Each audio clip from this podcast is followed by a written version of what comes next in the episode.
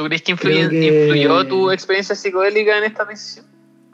Totalmente, totalmente. Más allá de las decisiones de viajar, las decisiones de, confiar en mí mismo y de poder saber tomar sabias decisiones a través de lo que siento. Pues, como, eso me enseñó la droga a, buenos golpes, a, las experiencias, experiencias psicotrópicas, perdón. Eh, me enseñó la droga. Buenos porrazos, me enseñó la droga, eh, la chicota. no, me enseñó ahí la, la experiencia a eso, pues como a, decir así como yo creo en mí. Pues,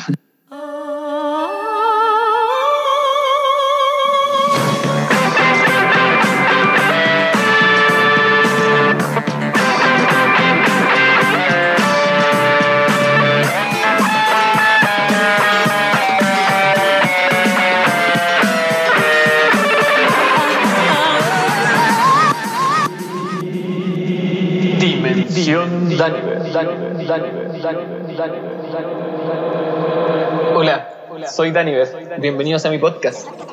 Hola, hola, ¿cómo están? En la dimensión de hoy nos acompaña David Cifuentes, mi hermano chico. Así es. Quiero entrevistar a mi propio hermano. La entrevista estuvo buenísima. A mí me gustó mucho. Contamos algunas anécdotas propias de esa familia, de nuestra aventura juntos. Y mi hermano nos viene a contar cómo es vivir de la artesanía cómo se la jugó por eso, cómo le ha ido con eso, cómo fue su camino en ese mundo y es lo que está haciendo ahora. Mi hermano es muy muy buena onda, ojalá les caiga tan bien como me caen a mí, tenemos una relación muy buena y quería compartirla con ustedes. Además, quiero contarles un poco más de mis tiempos de lejanía de este podcast, que estuve en otras cosas. Estuve arreglando mi vida personal, mi vida de familia, mi vida de Lucas, las Lucas ahí ordenándose, el dinero, el dinero, maldito dinero. Pero ya está todo bien, estoy contento, mis proyectos están eh, con el viento a favor. Así que muy muy contento de estar aquí de nuevo. Ya se viene una píldora donde voy a estar hablando en profundidad sobre mis últimas reflexiones personales, los cambios que he tenido pero quería compartir esta entrevista primero, así que no lo molesto más. Vamos con el capítulo. Mi voz ya no alcanza a llegar a los demás. Serías mi voz para que todos los demás escuchen.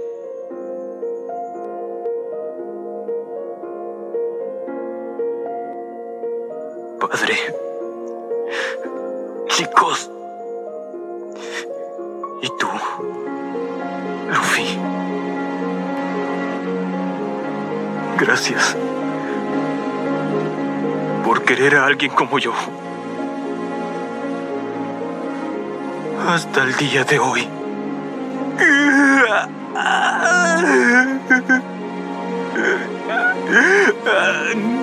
Gracias.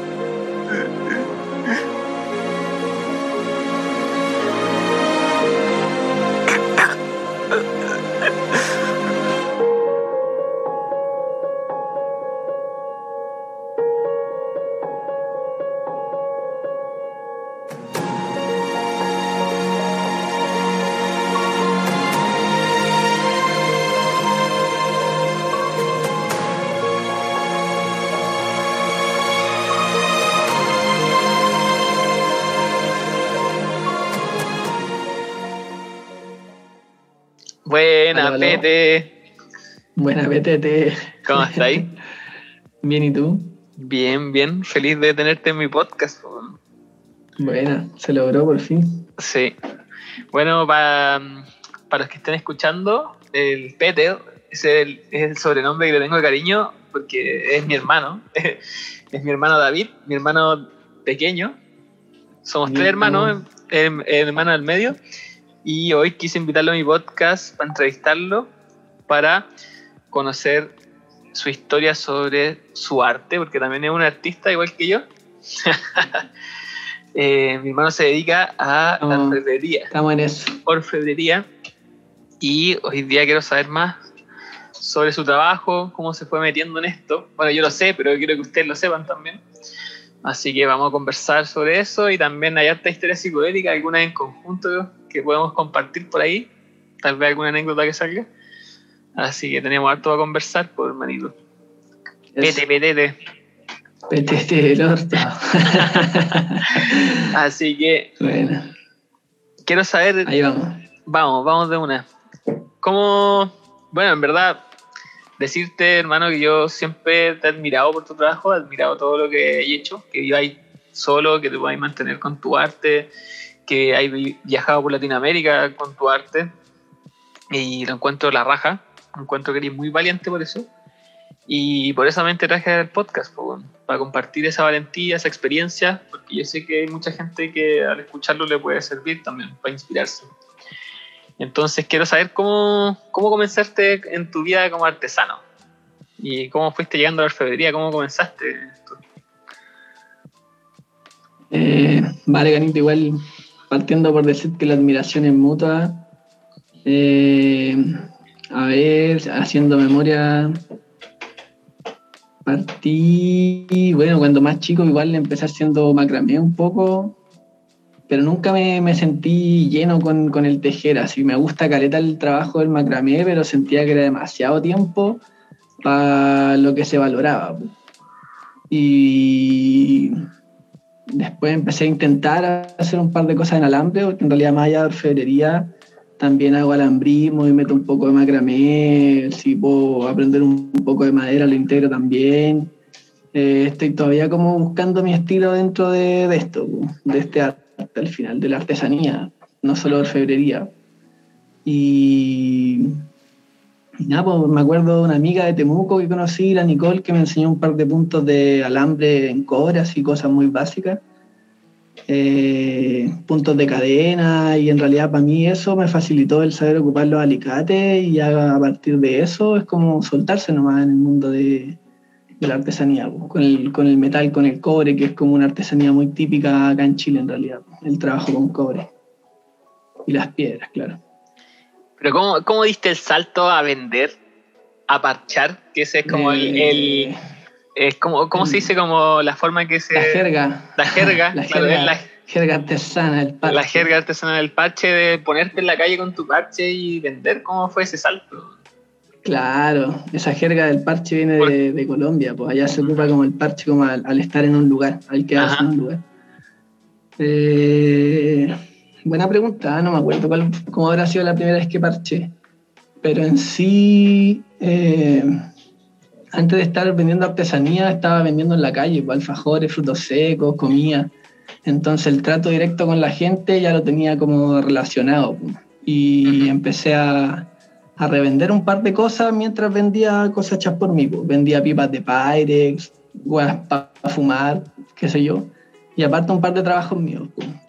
Y, de a poco fui como dejando de comprar estas cosas que no era como eh, joyería artesanal y empecé a hacer más eh, joyería hecha por mí al final. Pues. Eh, en Pucón, pues partí en Pucón, me acuerdo conocí al Cristian, que es un artesano de allá de toda la vida, amigo, mañocho, saludo a mi compa. Ah. Y ahí él me fue mostrando lo que era como parchar al final, pues, venderle a la gente.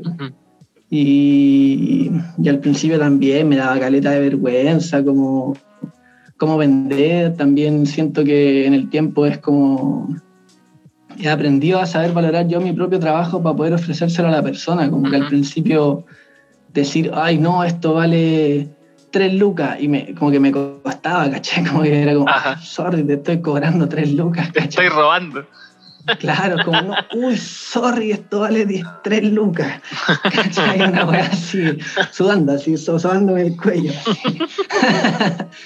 y de a poco fui tomándole ese valor y también cachando a lo que realmente se puede vender y, diciéndolo con confianza, ¿sabéis qué, amigo, amiga? Esto vale tanto, esto se hace así y, vale 5 mil, 6 mil, ¿cachai? Lo mismo que vendía en 3 lucas, ahora lo venden en 5, en 7, en 8.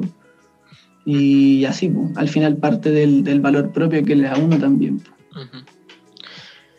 ¿Y qué onda esa, esos primeros encuentros con la gente? Mucha pera, alguna anécdota que te haya equivocado, no sé. De todo, de todo. muchas veces tiraba otros precios o, me cagaba entero al momento de hablar con las personas. y se notaba igual en la venta eso, ¿no?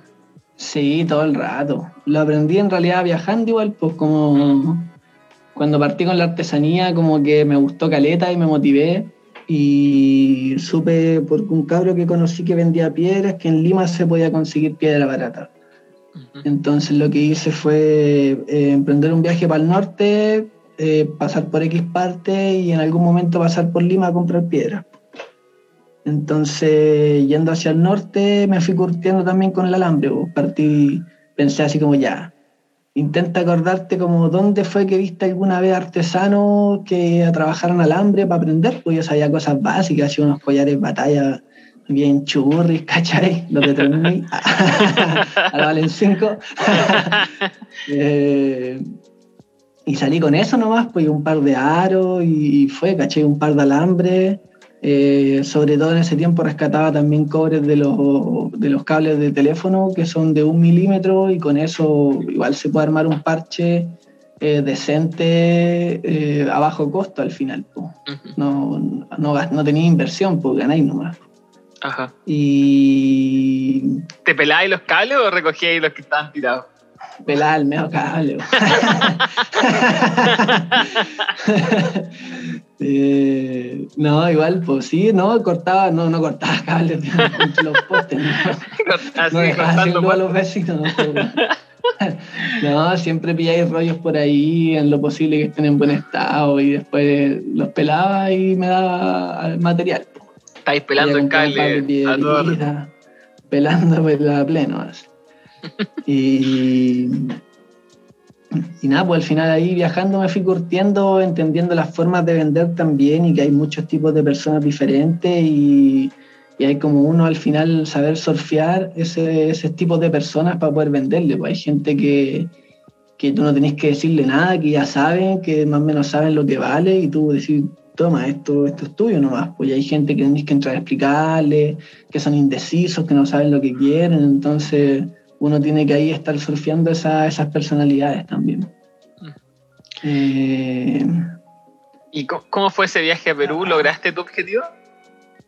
Sí, sí, dentro de todos los primeros viajes que hice estuvo bueno en realidad. Conocí gente bacán, eh, cabros artesanos compañeros ahora como el Vale, por ejemplo, el Valentín que siendo maestro, sendas palabras también en su momento que, me hicieron ver esa luz, pues, esa, motivación. ¿Y qué, te dijo el Valentín? El Valentín, eh, tómate un buen vino. tómate este vino.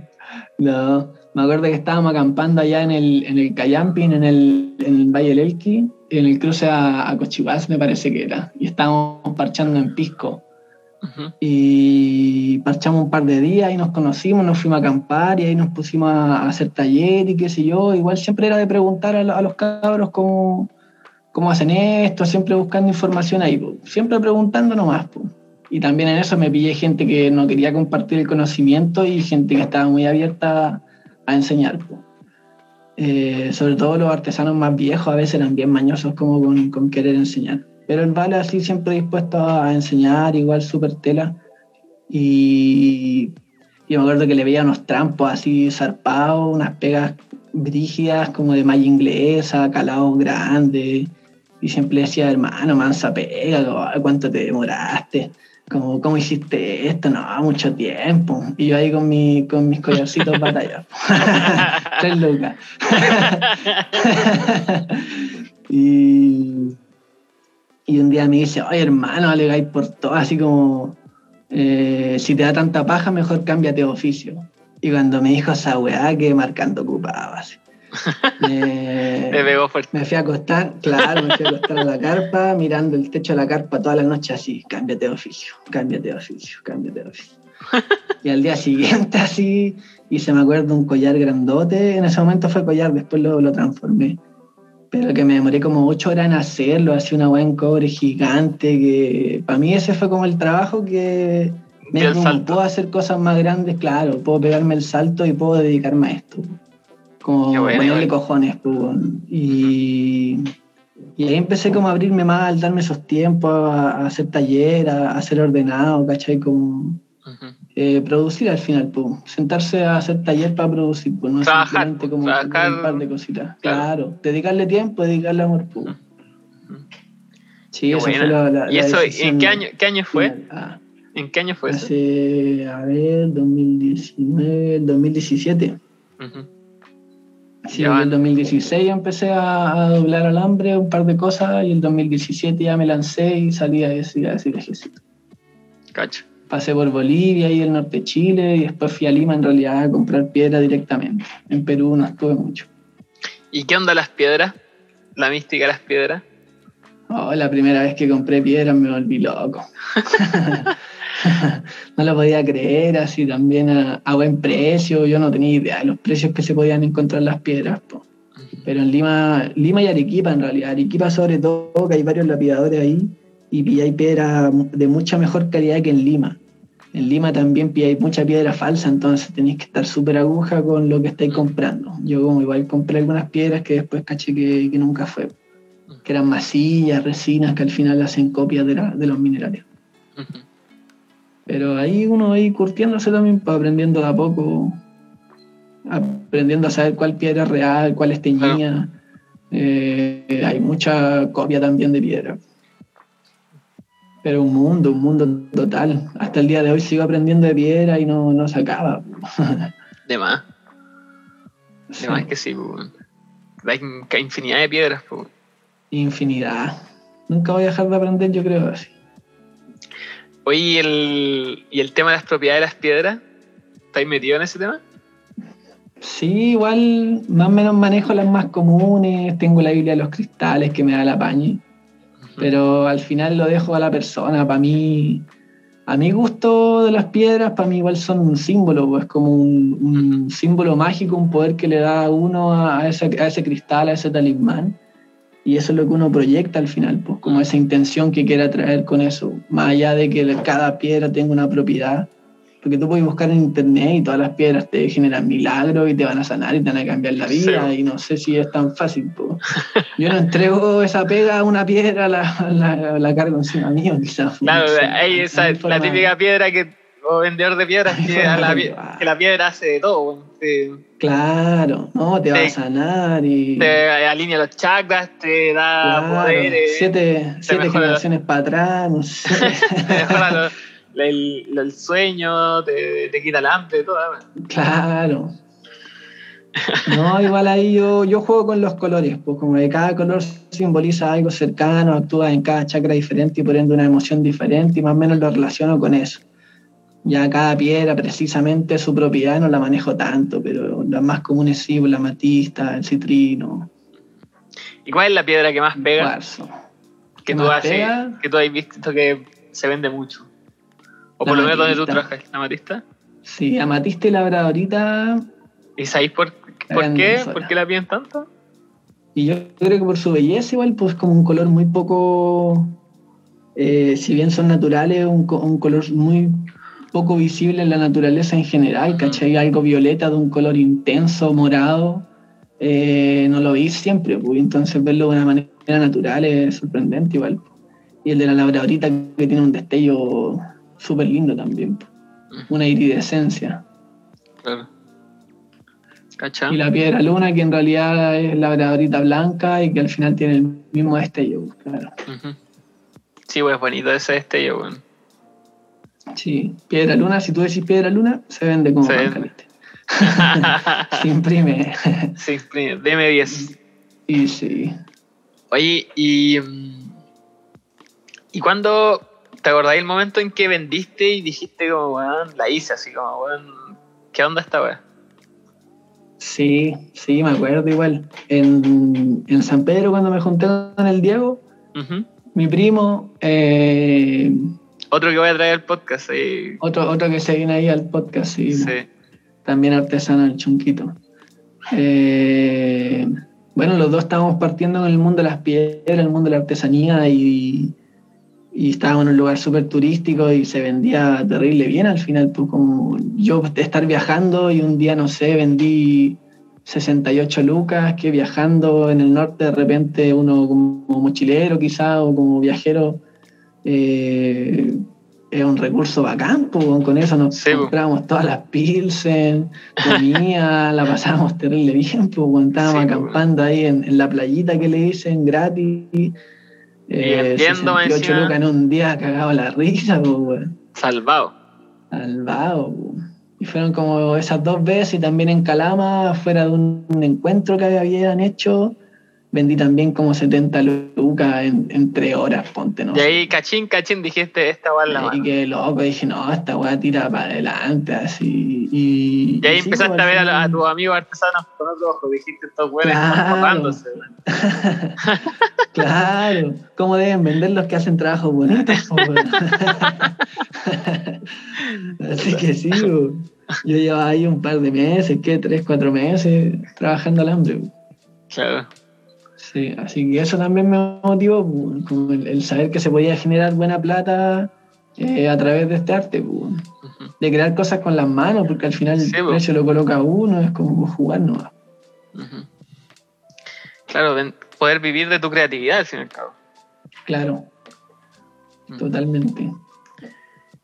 Y, ahí volviste convencido de meterte en esta Y y sí, sí, no sé, no sé si precisamente en ese momento ya dejé como todo lo demás de lado, pero, pero ya por lo menos dos años y medio que solamente vivo de esto, solamente de vender artesanía.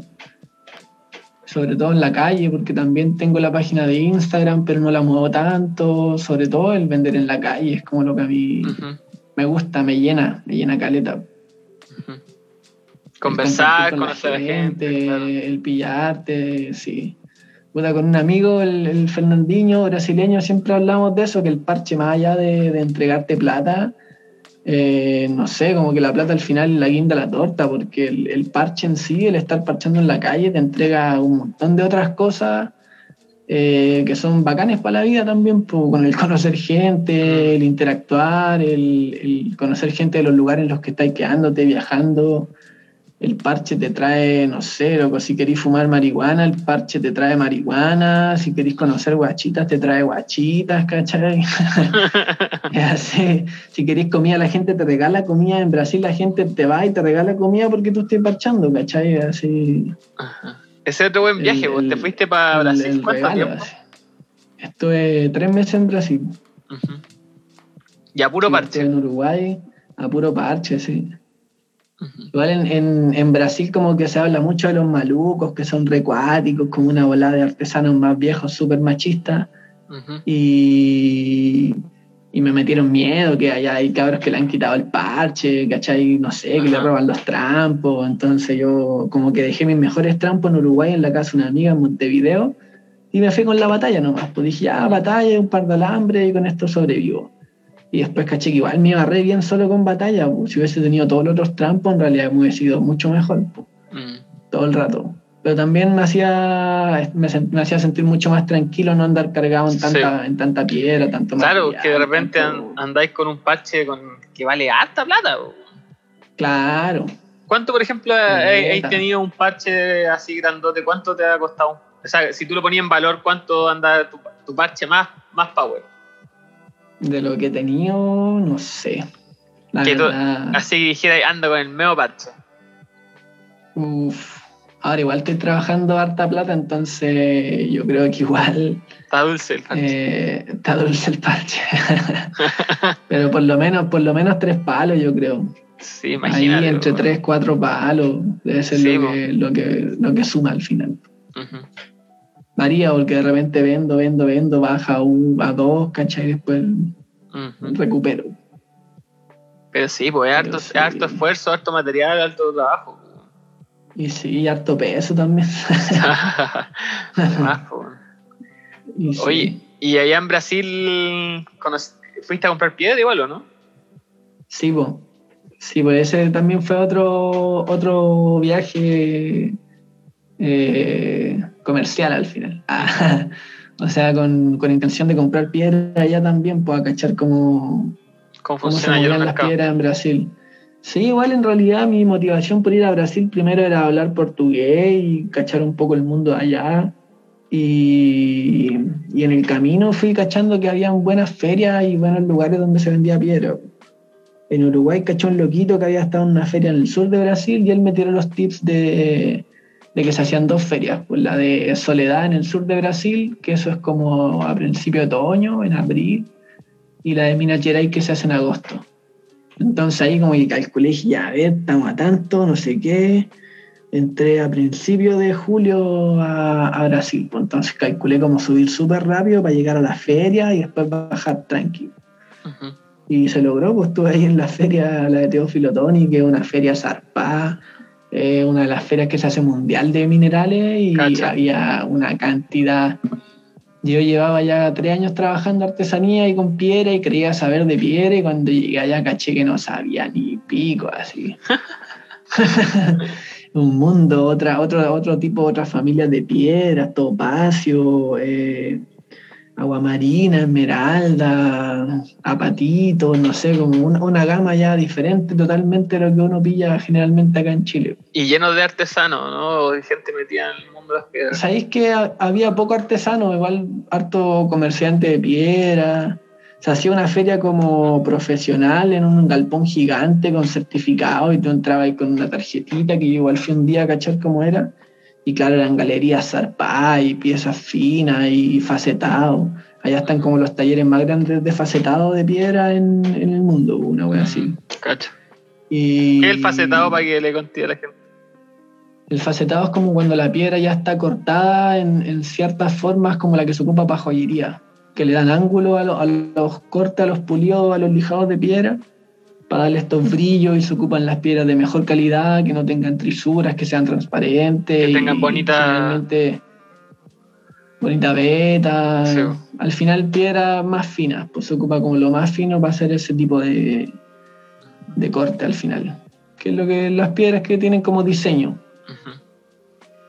Son las que se le, le, un trabajo y se vende a buen precio. Claro, es que son mucho más caros en coste porque vale un trabajo que se hace a mano, no es que te lo haga una máquina, sino que ellos con un palito pegan la piedra en un palito y le van dando los ángulos para darle la forma al final. Pues una pega de chino, zarpado, sí. Y allá hay, mucho de eso, pues hay mucho facetado, mucho mineral diferente y es una locura en realidad. Hay eh, también los brasileños son súper comerciantes, pues, te tiran un precio y si tú lo regateas un poco te lo bajan al, quinto de lo que, de lo que te partieron pues, Así que hay que saber negociar ahí. Pues, sí, hay, hay cultura, de regateo, cultura de regateo. Los primeros dos días, los primeros dos días me cagaron entero.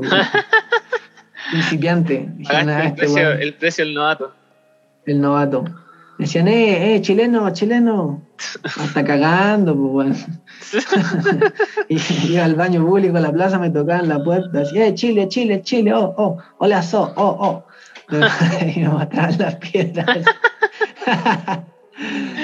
y sí, pues, justo ahí había otro cabro chileno también, el, Felipe de Los Ángeles, que, que, sabía más. Pues era como quinta, cuarta vez que andaba en la feria y cachaba más. Y yo ahí observando y preguntándole también fui fui cachando los cortes para ir negociando las piedras bien.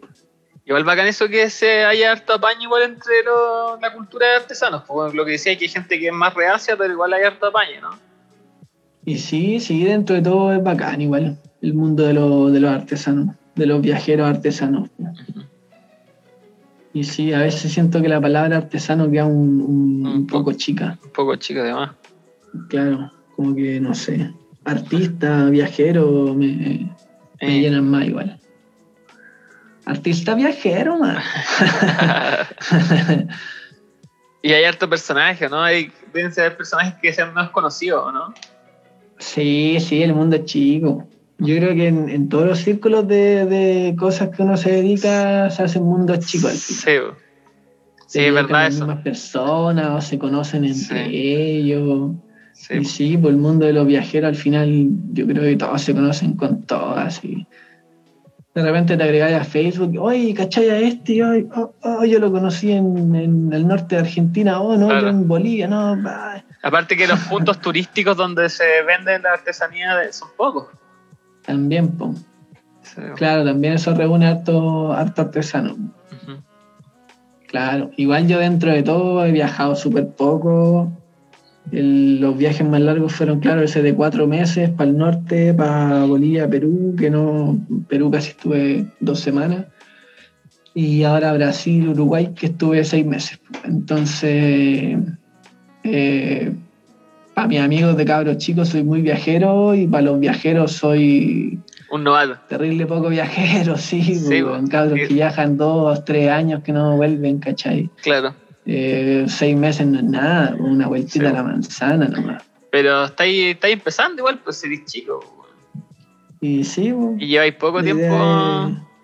Ahora la pandemia nomás te se, se amurró los viajes. Claro, me frenó un poquito. Sí, pues. Porque estáis preparando otro viaje, ¿no? Claro. Sí, pues la idea era irme a hacer temporada a Europa, a los festivales, y con esa plata irme a, la India a comprar piedras también. Cacho. Era la, idea. Abrir la ruta comercial europea. Claro, y la India. El plan era irse, irse sin... Y la India es, la, es la meca, ¿o no? Es la meca. Sí, más allá de que también hayan hartos minerales, está la mano de obra barata. Pues, y para que al final un kilo de piedra pulida cabuchona ya te sale mucho más barato de lo que te sale en Brasil y mucho más barato de lo que te sale acá en Chile, por lo que llega. Sí, pues. Así que sí, porque lo que hago yo es traer piedra para venderla a los artesanos también. Puede ser otro negocio. Entonces nosotros mismos nos vendemos piedra, hacemos trueque. Entonces, si yo las consigo más baratas aún, a mí ya me hace negocio venderle a ellos y mucho más negocio ya venderlo a público. Claro. Y allá, si ya siempre, así, siempre así se te van a meter al baño, allá en la India se te tiran encima. claro. No, ahí lo mejor yo creo ir con datos ya concisos de más o menos dónde ir, porque ir así a los mercados y volverse loco, yo creo. No, no, conozco, ni idea. Ni idea ojalá, cómo será. Ojalá que pase la pandemia para luego para que podáis viajar. Y sí, sí, no, no creo que se escape ese país tan grande, así que mm. en algún momento tocará. Pues. Sí.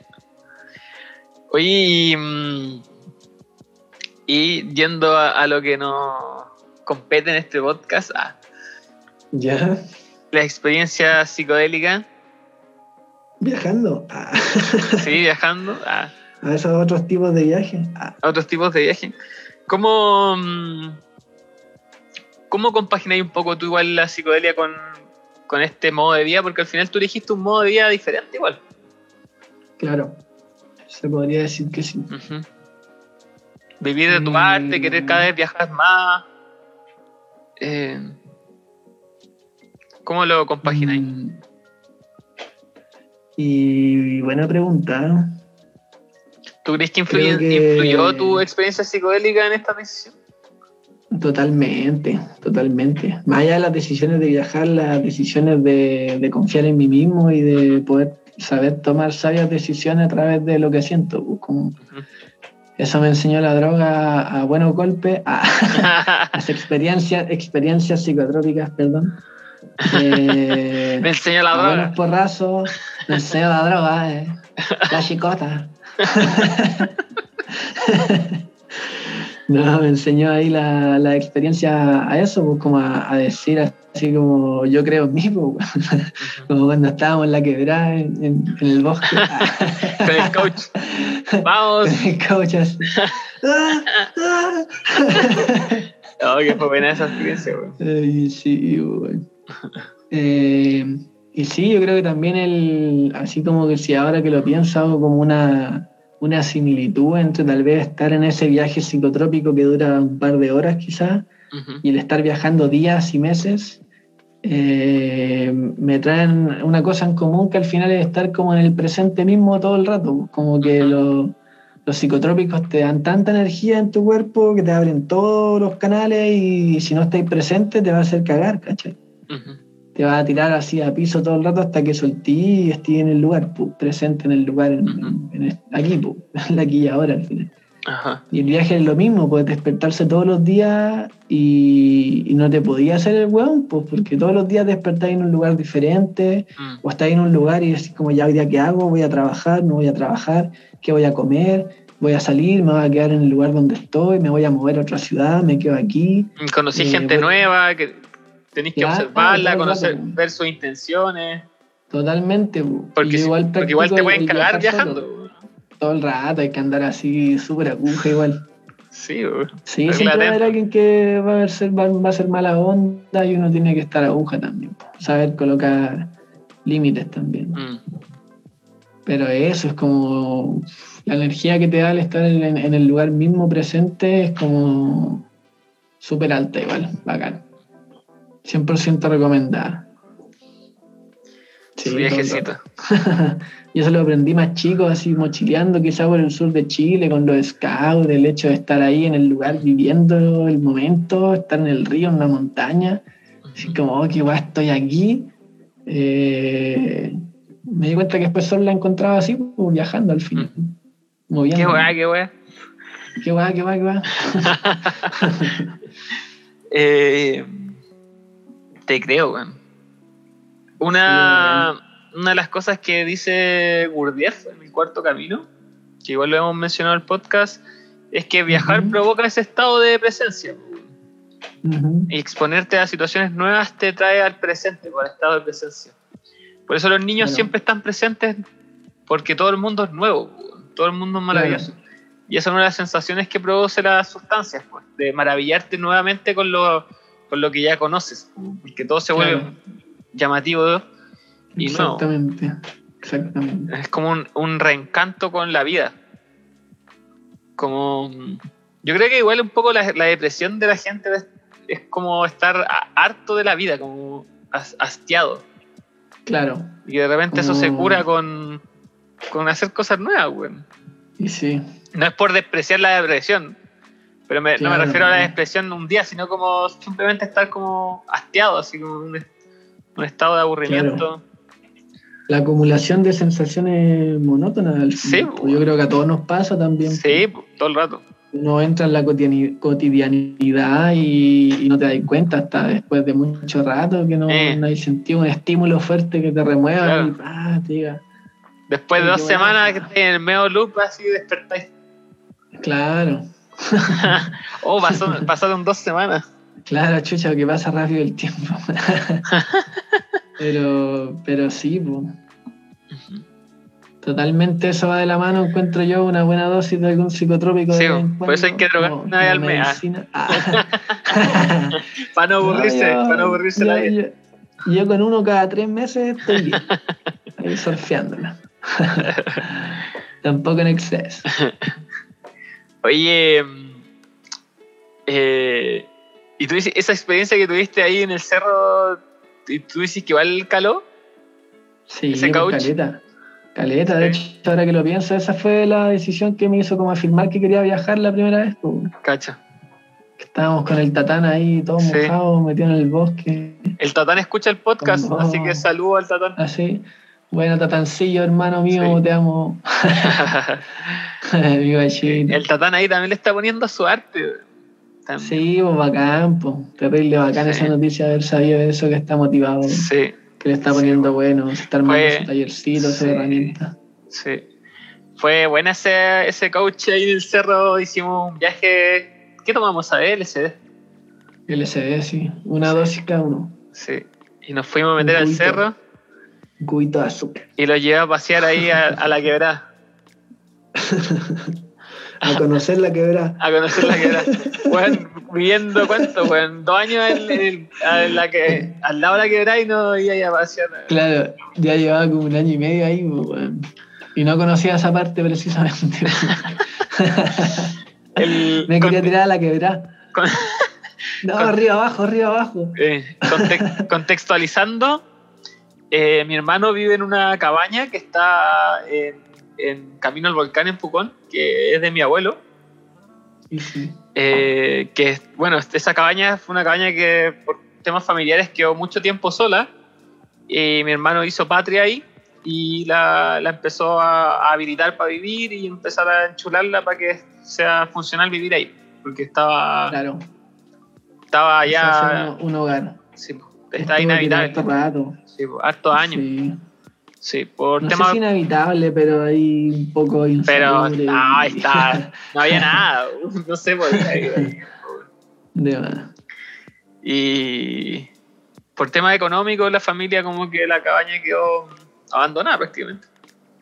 Claro. Y la cosa es que el David ya vivía un tiempo ahí y yo fui a visitarlo y con este amigo tomamos el SD y fuimos al bosque porque como es camino al volcán justo llegando al Parque Nacional un poco antes, entonces la cabaña está en el bosque Claro. mismo y uno se puede meter al bosque y hay una quebrada donde paso- pasa la lava cuando explota el volcán. Eh, Claro, o pasó la lava en su momento. Sí.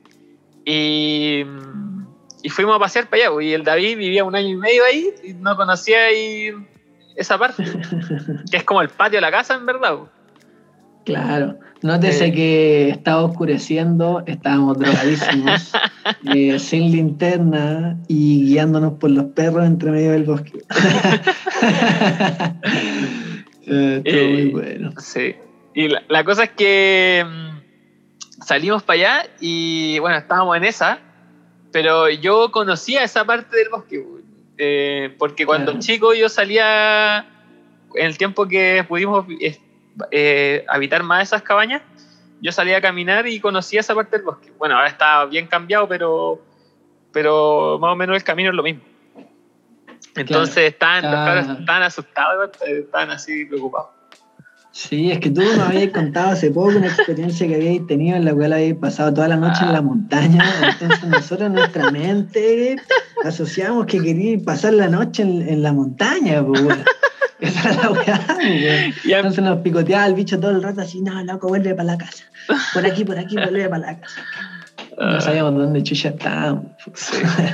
Pero ahí encontramos camino y después empezó hasta a nevar. Y empezó a llover. Empezó a llevar y Sí, después era, empezó. era- era pleno invierno, Sí, era, era era invierno. julio. Sí, estuvo acuático. Sí. Sí. Sí. pues ahí llegamos a ese punto en la quebrada, en el clímax de, de que nos pegó el ácido así fuerte. Y tú gritaste en la quebrada, me acuerdo, y dijiste como. Como. Nos, no me acuerdo, nos miraste y nos dijiste, loco, pero estamos aquí, estamos en la quebrada. Eh, y como yo creo en mí y este es mi cuento al final. Y nos hiciste entender que, que- que todo estaba bajo control y que era como tu enseñanza que nos mostraba de nosotros. Ajá. Y cuando gritaste hacia la quebrada como yo creo en mí, que gritaste y, y nos dijiste a nosotros como griten ustedes, pues. Cuando me dijiste esa weá, caché que tenía el pecho apretado. así. y, que, todo y que duro. no podía, y que- y que no podía gritar ni cagando. así. Estaba no, atrapado. no, así. qué cuático, no me acordaba de esa parte, güey.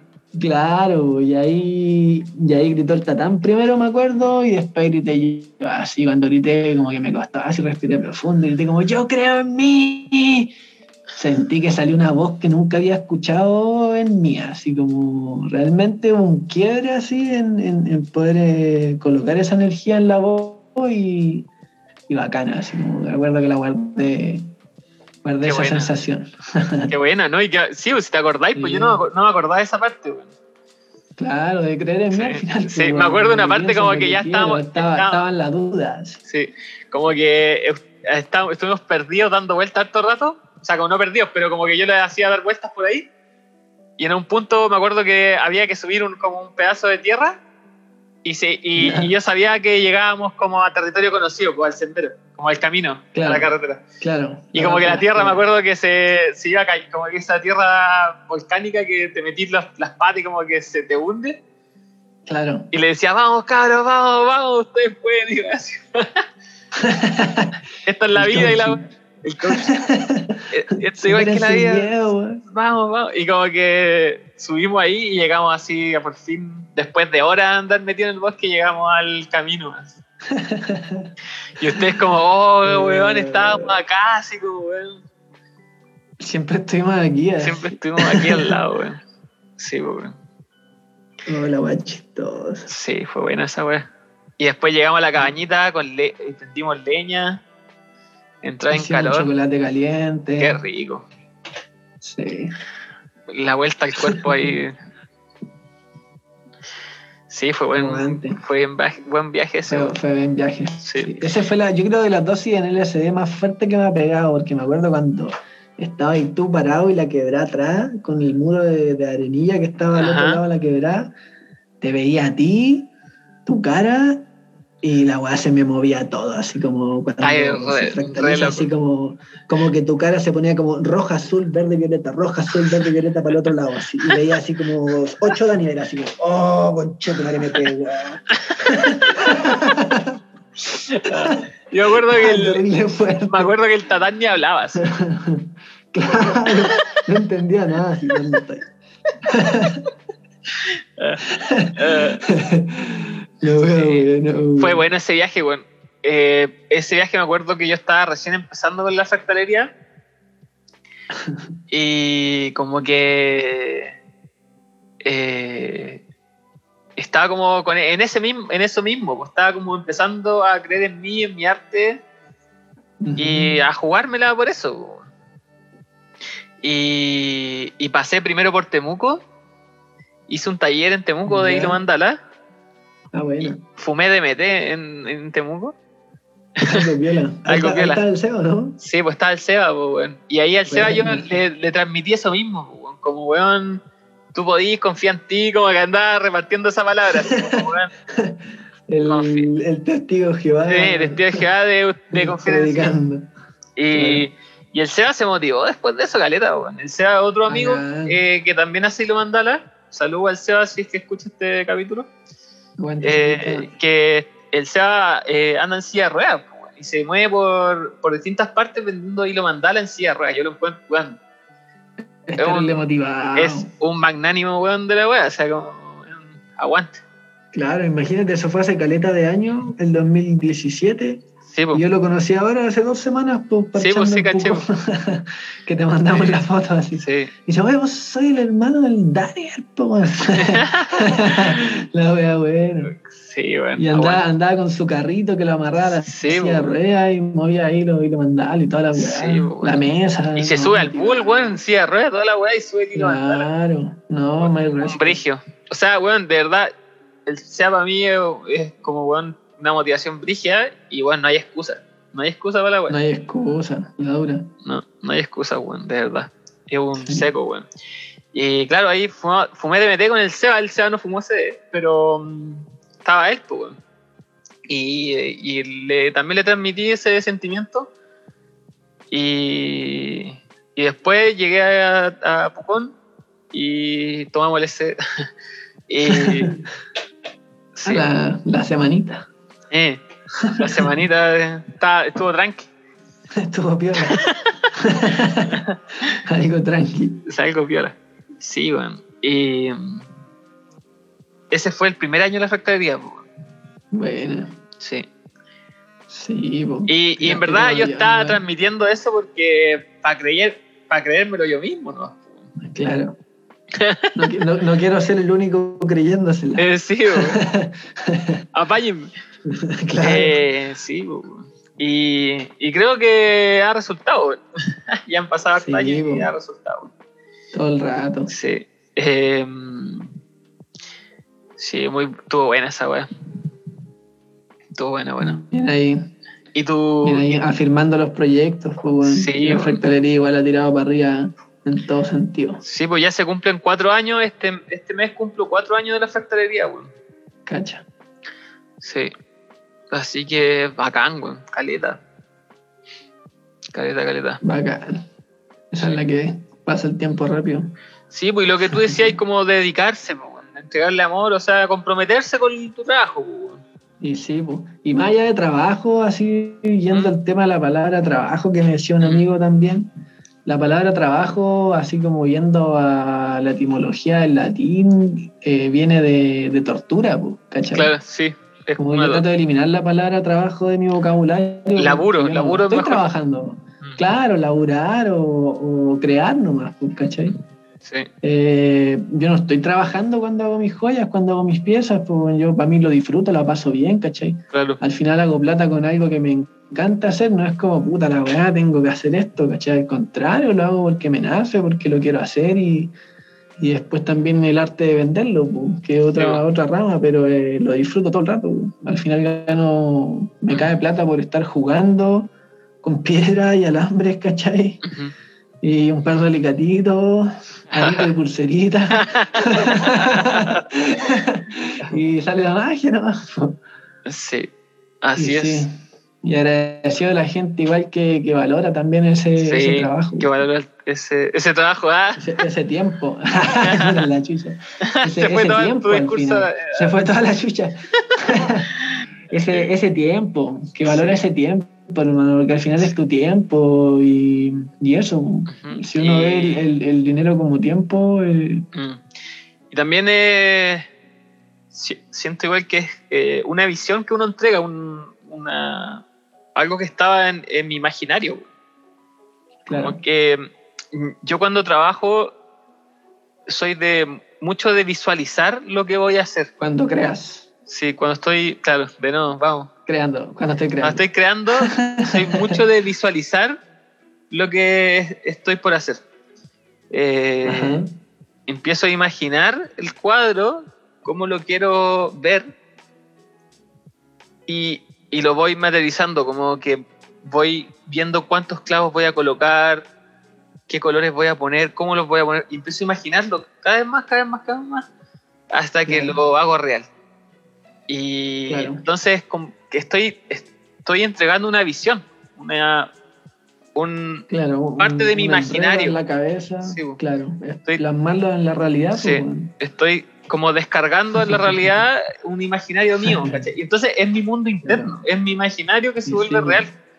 Y es la Y- magia, por eso, es, es la magia, magia. pues. sí. Y entonces como que de alguna forma estoy en- vendiendo, entregando al otro una parte de mí, un, una- Claro. un imaginario. Y, y es cuático en verdad, o sea que encuentro muy, yo siempre me sorprendo cuando vendo algo porque es como, alguien está dispuesto a comprar esto que es mío, que es mi imaginario. Claro.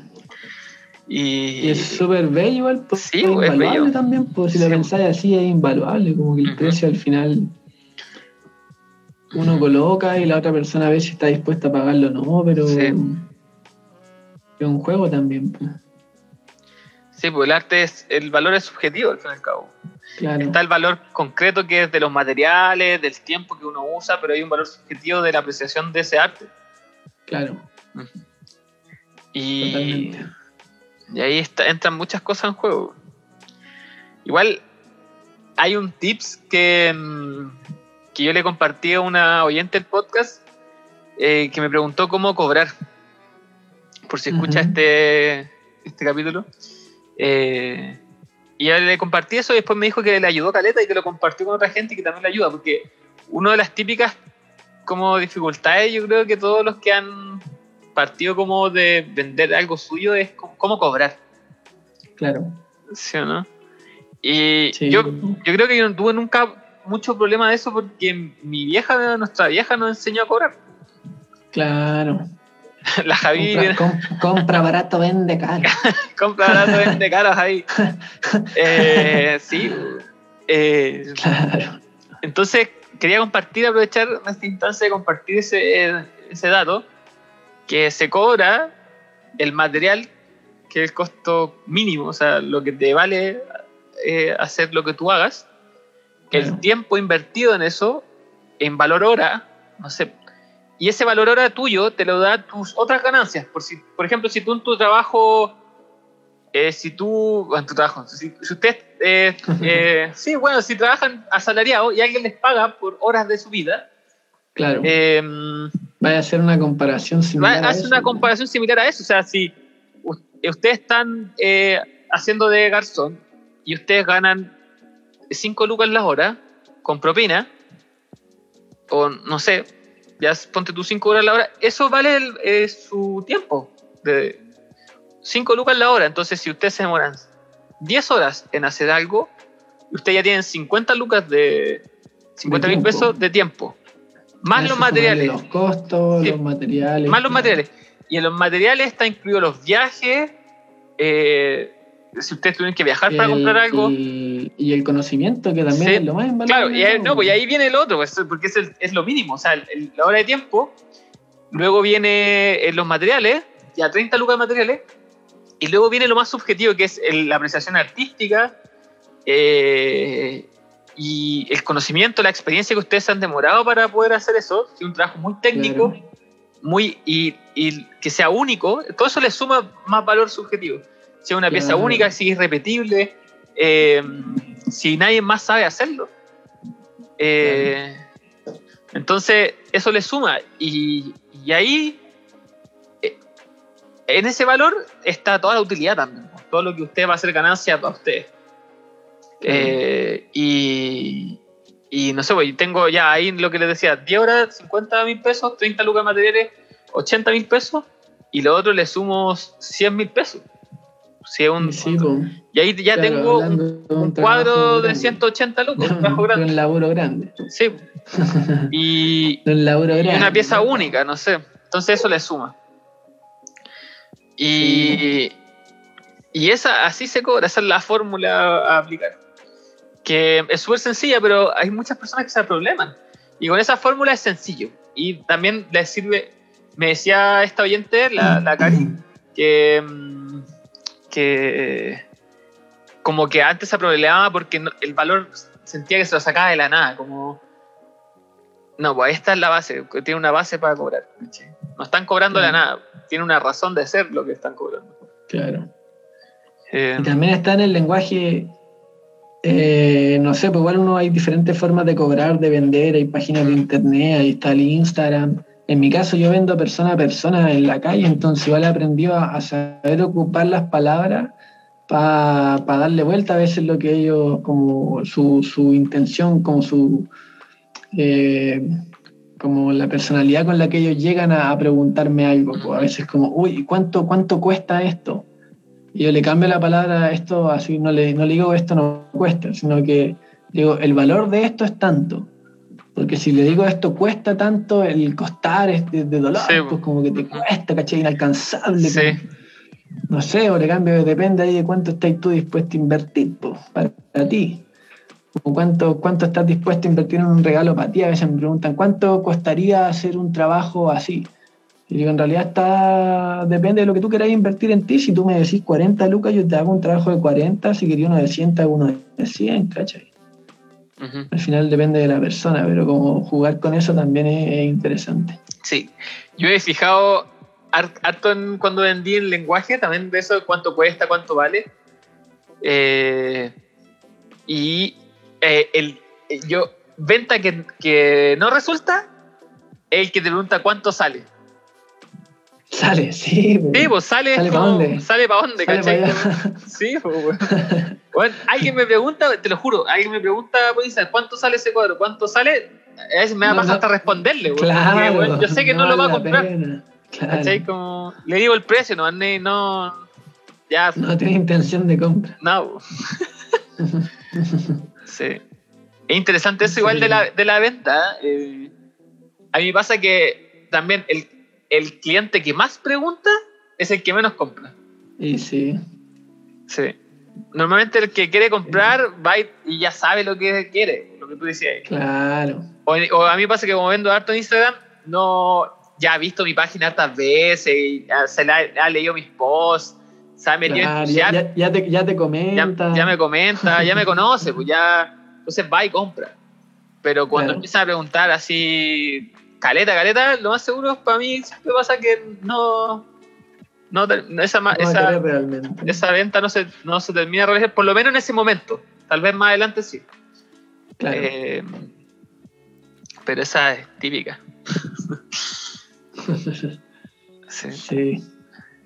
Oye, A mí eso Instagram me cansa un poquito, como tener que responder Sí, y al final sí. las concretaciones son pocas. son pocas, sí.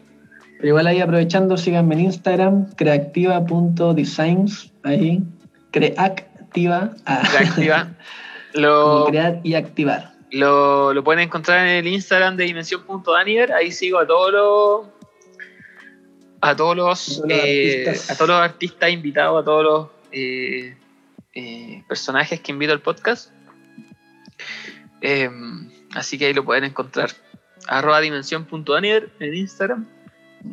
Eh, aprovechen de seguir, compartir también el podcast, seguir al, al- al podcast en Spotify. Es muy importante si escuchan Spotify darle seguir, eh, porque así. Spotify me puntea mejor el podcast para darlo a conocer a más gente. Aprovechando el espacio publicitario. Eso. Eh, Ahí entre artistas tenemos que tirarnos para arriba. Sí.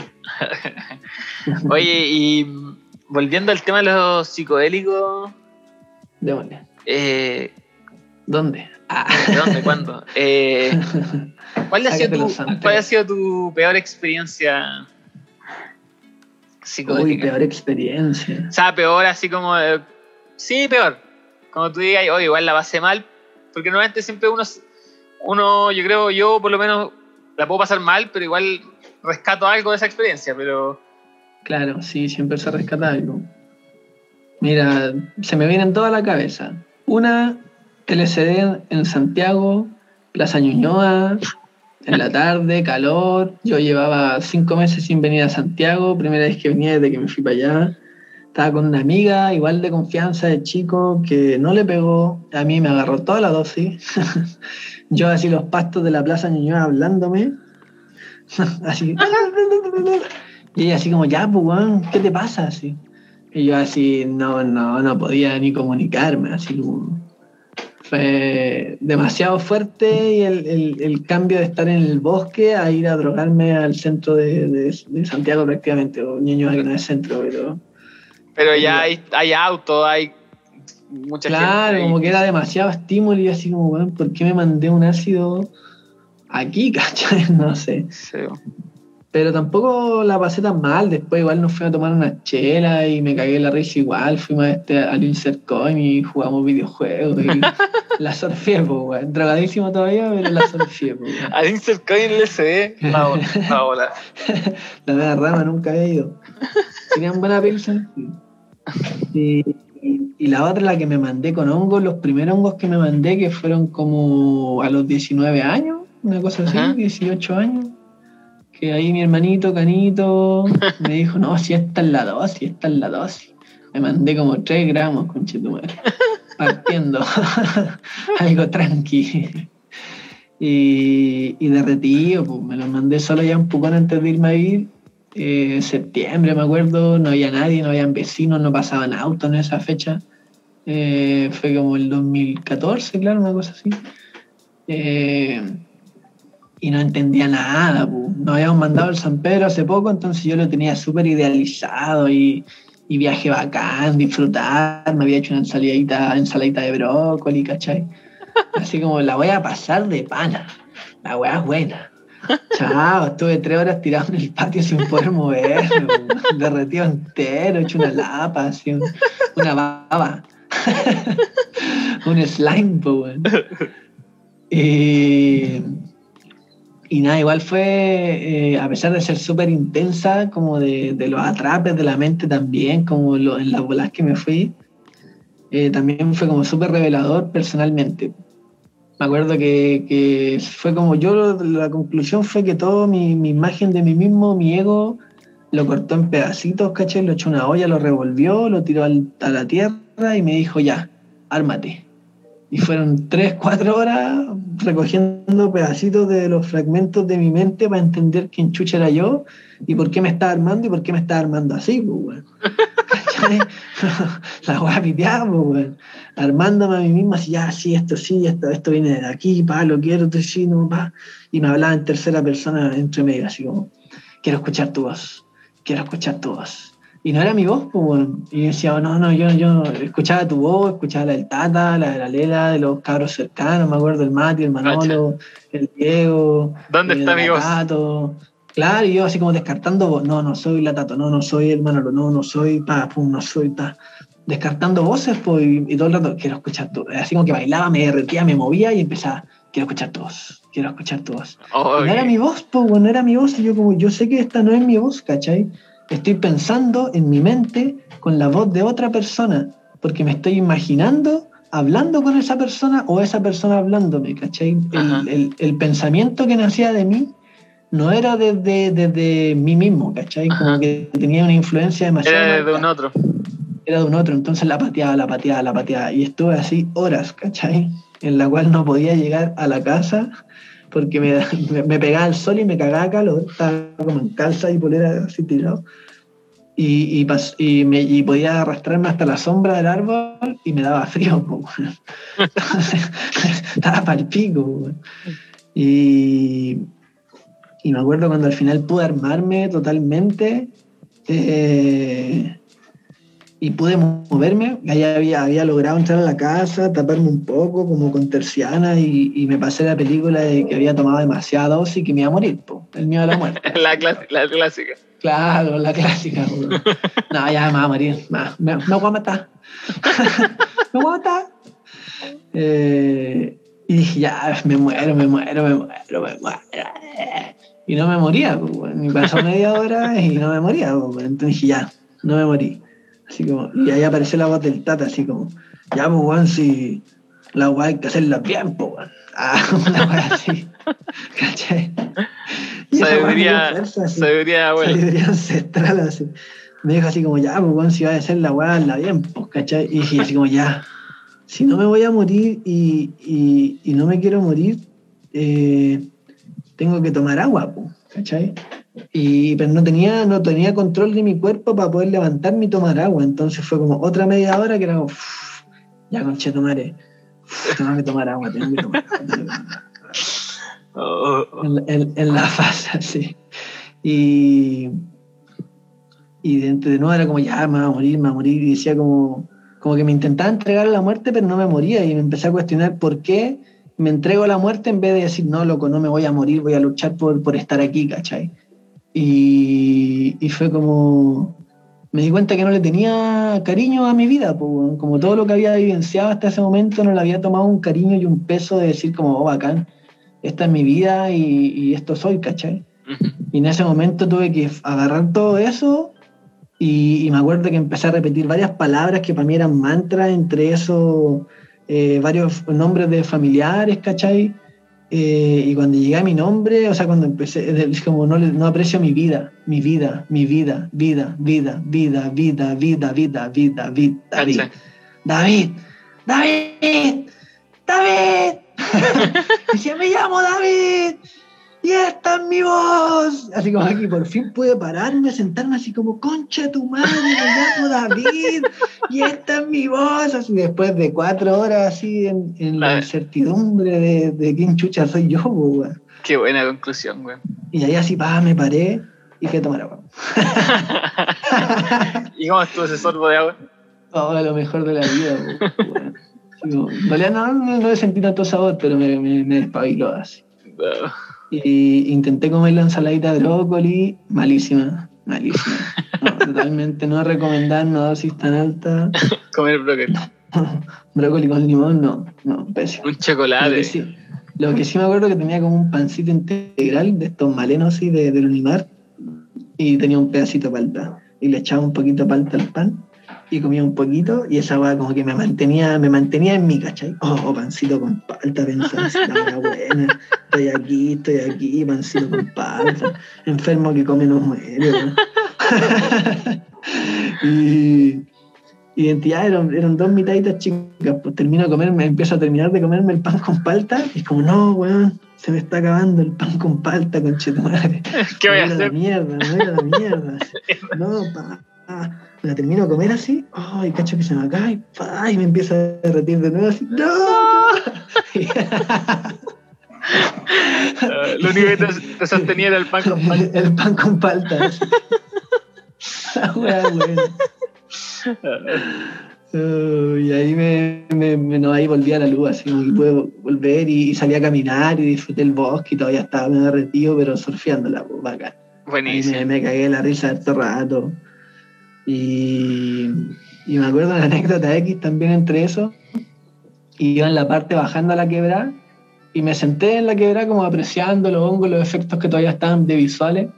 Y me acuerdo que todo vibraba así como con un DJ atrás, como... Todo, todo, todo vibraba. Y, y de repente estaba como en una posición como que tenía, estaba sentado y como que tenía un celular, mi celular en la mano. Yo pensaba que tenía mi celular en la mano. Y estaba mirando el cielo. Y, y como ya me cago en la risa, empiezo a bajar y como que como ese gesto de estar sentado y ver, y ver el celular, ¿cachai? Y de repente a ver el celular y no era mi celular, por mano, era una piedra plana del tamaño de mi celular. y cuando veo la weá, me cagué de la risa. Y me empieza a derretir de nuevo así. Y en eso que me derrito se me cae la piedra, empieza a girar quebra abajo y le pega un panal de chaqueta amarilla, hermano. No. Y salen caleta de chaqueta amarilla Oh. a atacarme. y de nuevo así como, concha ah, cuerpo funciona, ta", y corriendo de nuevo para arriba. Oh. La weá pesada, se quise mal, weón. ¿Por qué? ¿Por qué pasan estas weas? Pero fue muy bueno. Y esa fue, fue súper fuerte que quedé con miedo. De hecho, hasta el año pasado de no consumí más hongos, pues, hasta que el, hasta que el Dieguito me llevó para allá, para, para el sur. Pero había quedado asustado, como que me hacían hongo, me ofrecían, y yo como, no, no, no, no. Está la palia. Todo Todo bien, parcero, pero, pero aquí yo estoy bien. La mera pera, sí, la pera, sí. Claro, la manzatera hasta el piso. y ahora, y ahora que volví a consumirlo, puro amor en realidad. Y el honguito muy delicioso. Así, puro, pura felicidad. Pero es que esa fue la mera iniciación, pues, de- Claro, fue una iniciación muy fuerte. Yo pensaba que siempre iba a ser así, pero no, pues ir jugando con las dosis, en realidad el hongo puede ser muy amable, muy sutil. Un, un niño así, dándote puro amorcito. pues. Y claro, ahora lo he disfrutado así, como poder mandarme un honguito, estar en la casa solo, llorar si quiero llorar, así, en la felicidad de- del hongo. Pero la primera dosis fue muy fuerte, fue demasiado. A los 19 años, así, cachando pico. Ah, pero fue el medio viaje, igual. Sí, fue el manso viaje. Buenísimo. Totalmente. Demasiado aprendizaje, pero no sé si, si lo quería. ¿Para qué tan fuerte? Sorry, weón.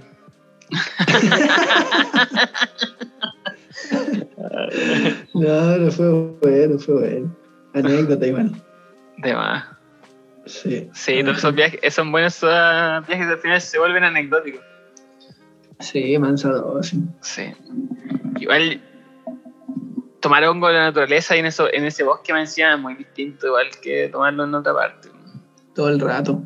Sí. Yo creo que en parte lo, el no poder surfear la bacán fue el hecho de estar solo y Mm. en la montaña, así como el, el nada que me, que me sostuviera. pues. Mm, Yo podía decir como, no, tranqui, está todo bien, ¿cachai? No, la, la mente nomás.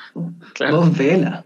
Ni a los perros, pues ahora tengo cuatro perros, pues ahí no tengo Claro, nada. un perro que te la ama, alguna. Claro, hubiese estado con el Rufi ahí regalón, derretido con él Sí. abrazado, pues, y el weón ronroneando. Oye, alto, alta mención en este podcast, el Rufián. Eh, Sí. el, el perro que vive con el David es un perro que encontramos saliendo de un carrete de un amigo del David en Grecia. Había un perro afuera de la, de la casa. Y salimos y como que nos vio. Y nosotros, ya, bueno, así, perro, que ya, bueno, anda. Y como que nos fuimos en bici para la casa.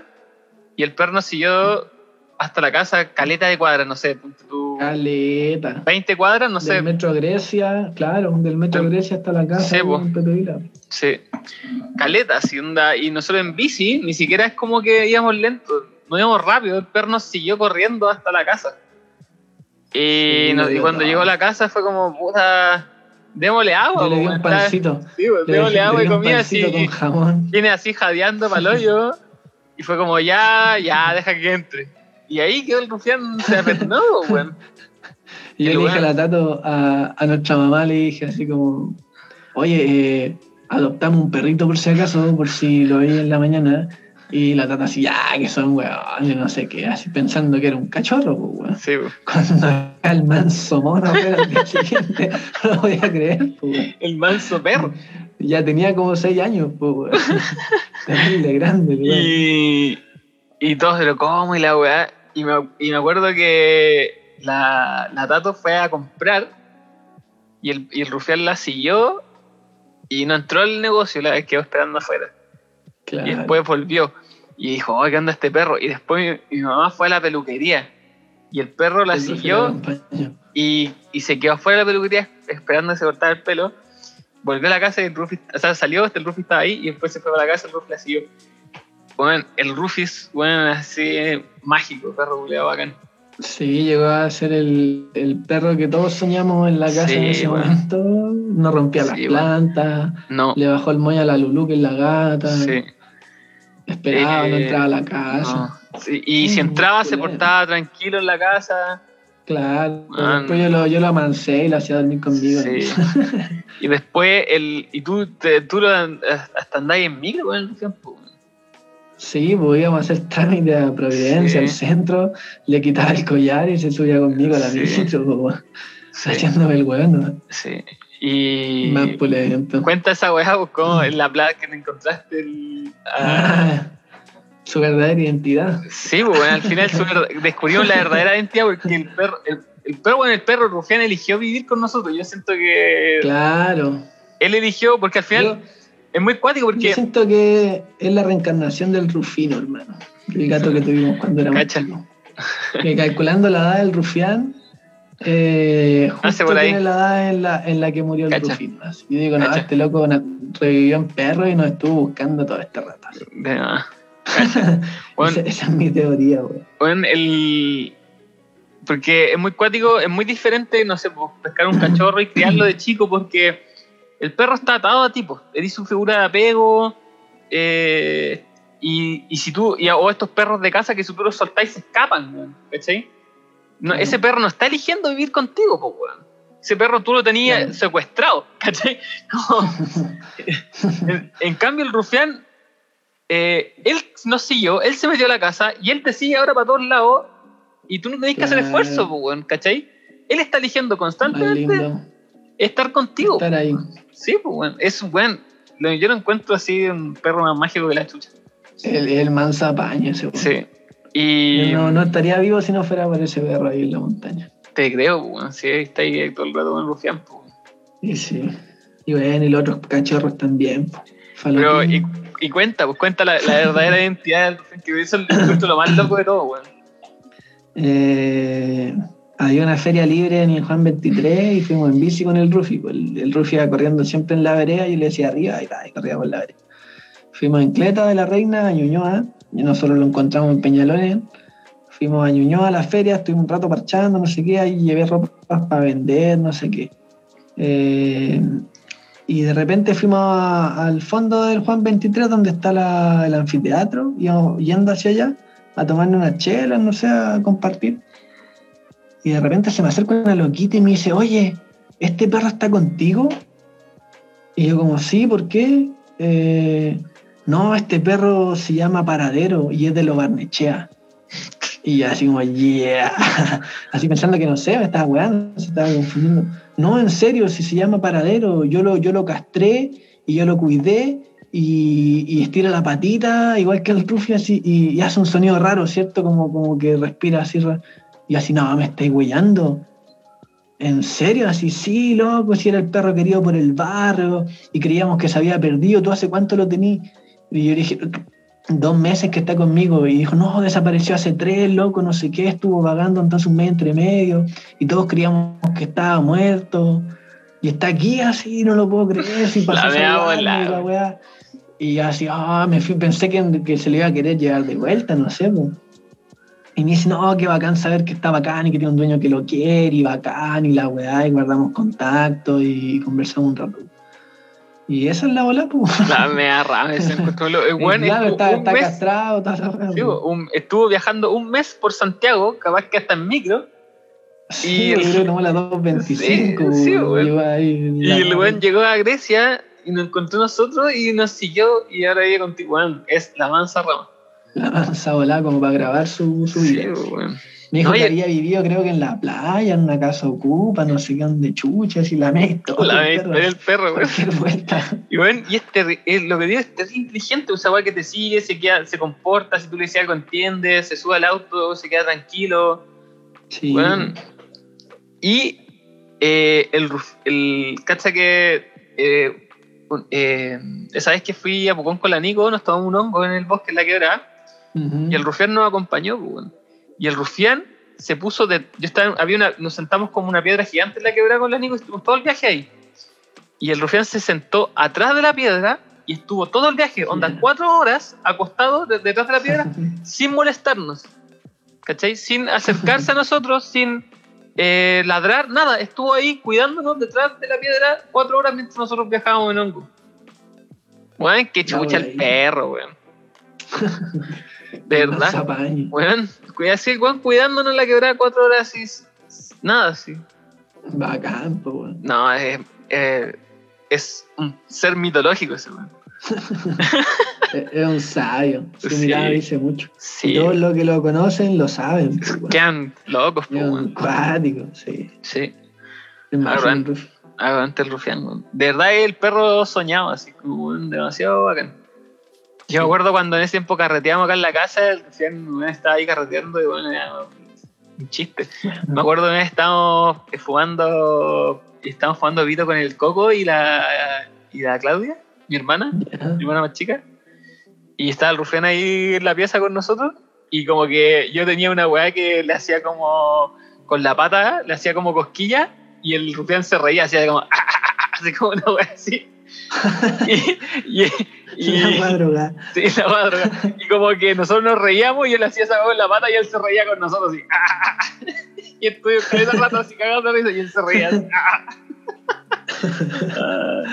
y, la, y, la, y la Claudia con el coco estaban así, pero weón, cagados de la risa con la weá.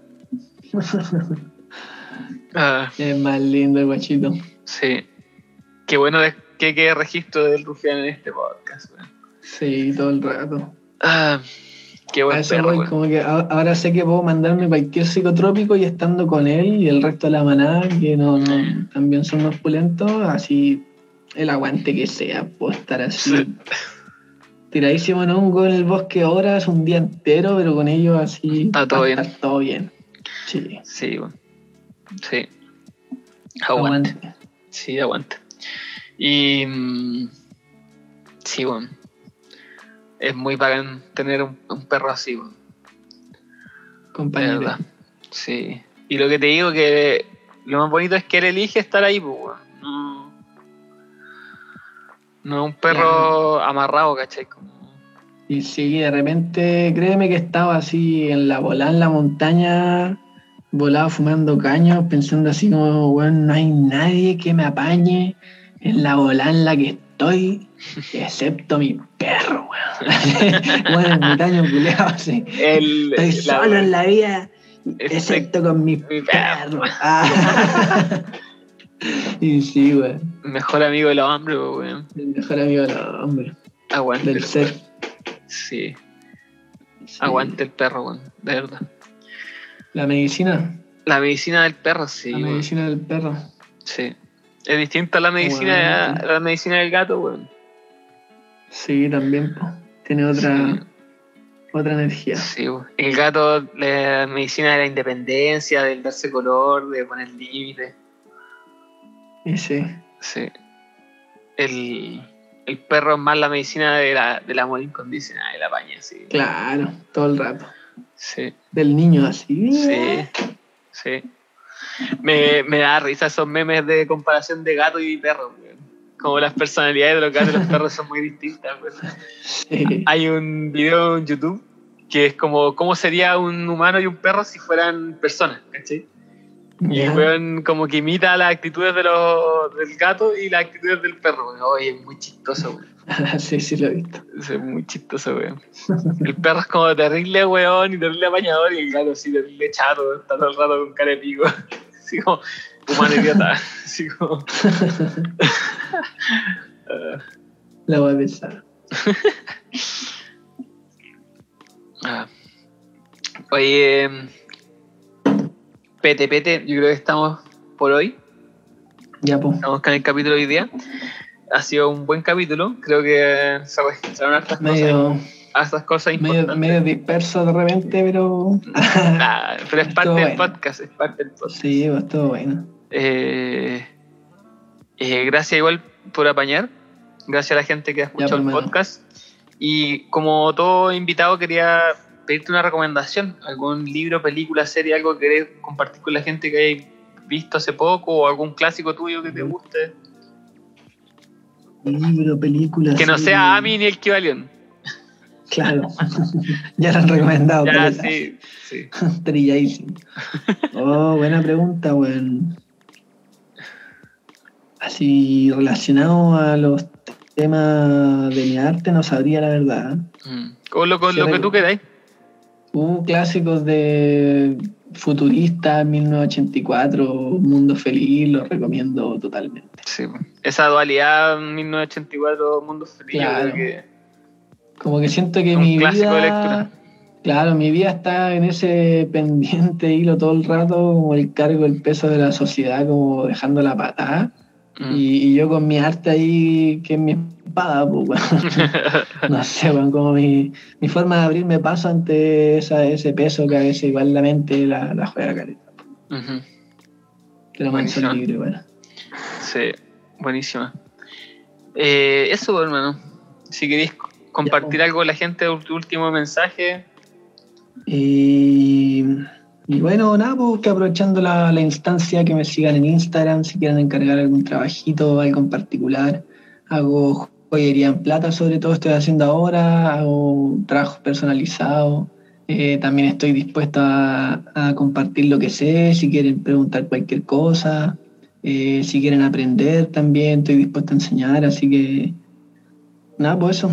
Encuentro que también el compartir lo que uno sabe sube caleta el nivel de- del arte en sí, en este caso la orfebrería, eh, sube el pelo de, la artesanía en Chile. pues. Como hay mucha gente que dice, no, no, no, no me copien, pero al final ellos no inventaron nada, todo está y todos aprendemos observando y probamos todos, nos quedan diferentes los estilos. Mm. pues. Entonces el, el compartir y mientras más gente sepa, más lo obliga a uno a, a hacer Ajá. cosas más lindas al final. Sí. Eh, motivación. Es bacán eso que decís. Yo también como que mm, me chocó alguna vez haber como conocido gente que es como tacaña, porque encuentro ese- es ser tacaño, no compartir Ser lo que tacaño. tú sabes. Eh, Claro. ser tacaño, porque pensáis que va a faltar, no- que va a faltar, Claro. que es tu competencia. Claro, Eh, es no tener como internalizada ese, esa abundancia en tu vida. yo Sí, y, y yo creo que hasta es hasta menospreciarte a ti mismo, porque si no compartís, pe- pensís que el otro va a hacer algo mejor que tú, ¿cachai? O que te va a quitar Claro. la, la clientela, Claro, ¿cachai? Como es hasta menospreciarte si lo pensáis así, claro, Y, todo mm. Sí, Tenés razón. y, mm, y yo también soy de esa ola, pues de hecho por eso enseño todo lo que aprendo, lo enseño Ujú. en la factoría. Y de hecho siempre me dicen, pero, ah, pero si yo aprendo, ¿puedo enseñar o hacer taller o, o vender? Obvio, pues sí, para eso estoy, lo estoy compartiendo para que otra gente lo haga también. Y yo pienso Claro. al contrario, o sea, como entre más voy a conocer Hilo Mandala, más gente va a querer hacer Hilo Mandala porque más se van a ver cuadros de Hilo Mandala. Claro. Eh, y tal, lo que tú decís también no lo había pensado así, porque me obliga, ¿cachai? Me obliga a mejorar, pues porque igual hay una competencia sana, o sea, como, oh, así, Claro. bueno, el, no sé, pues le vi un cuadro al Seba que así lo mandara también, es como, ah, este weón me está alcanzando, ¿cachai? Onda como tengo que hacer Claro. ¿cachai? Como, eh, porque yo, yo llevo más tiempo, pues, pero digo, ay, el Seba ya hizo una- algo así de complejo, voy, voy a subir la, la, la vara, pues. Todo el rato. Y somos pocos hilomanderos, pues entonces nos ubicamos entre todos. Entonces, Además que sí, pues, el mundo es chico, Sí, lo que decía. Sí, pues, entonces Sí, subir, po. la, subir la vara y ir inventando cosas nuevas es entretenido. Claro, es bueno eso de la competencia sana al final. Sí, po. Así como no mirar el trabajo de otro con envidia. Como No, que- pues, es no sé, veo motivación. El trabajo, claro, veo el trabajo zarpado de otro, es como, oh, bacán, loco, le Mm. colocaste estos detalles, pa. Sí. Como que me llena también a mí así el saber que hay gente con otros niveles, con otra. eh, como, O que se le ocurrió algo que no, que no habíais visto. Claro, cualquier entre detallitos chiquititos como, oh, qué buena esa idea, sí, está bueno. Los mismos hay chiquillos Sí. que están en Pucón, el, el Vale, el Luchito, que están arrendando, se armaron su tallercito allá, los cabros de Metal de Producción, y es como bacán esa agua también, pues como es motivante también, como hacer taller juntos, los cabros igual van allá arriba a, a, a laminar, ¿cachai? Entonces es bacán compartir eso, esa instancia. Exacto, buenísimo. Sí, Buenísimo para concluir. Gracias, hermano, por, ya pues por acompañarme en este podcast y acompañarme en esta vida. Ah, Eso, te quiero mucho. Ah, Y qué bueno que quede bien, registro de todo esto. te amo. Buenas noches Eso. y, y chao a la gente que está escuchando. Compartan el capítulo. Chaito. Nos vemos. Chao.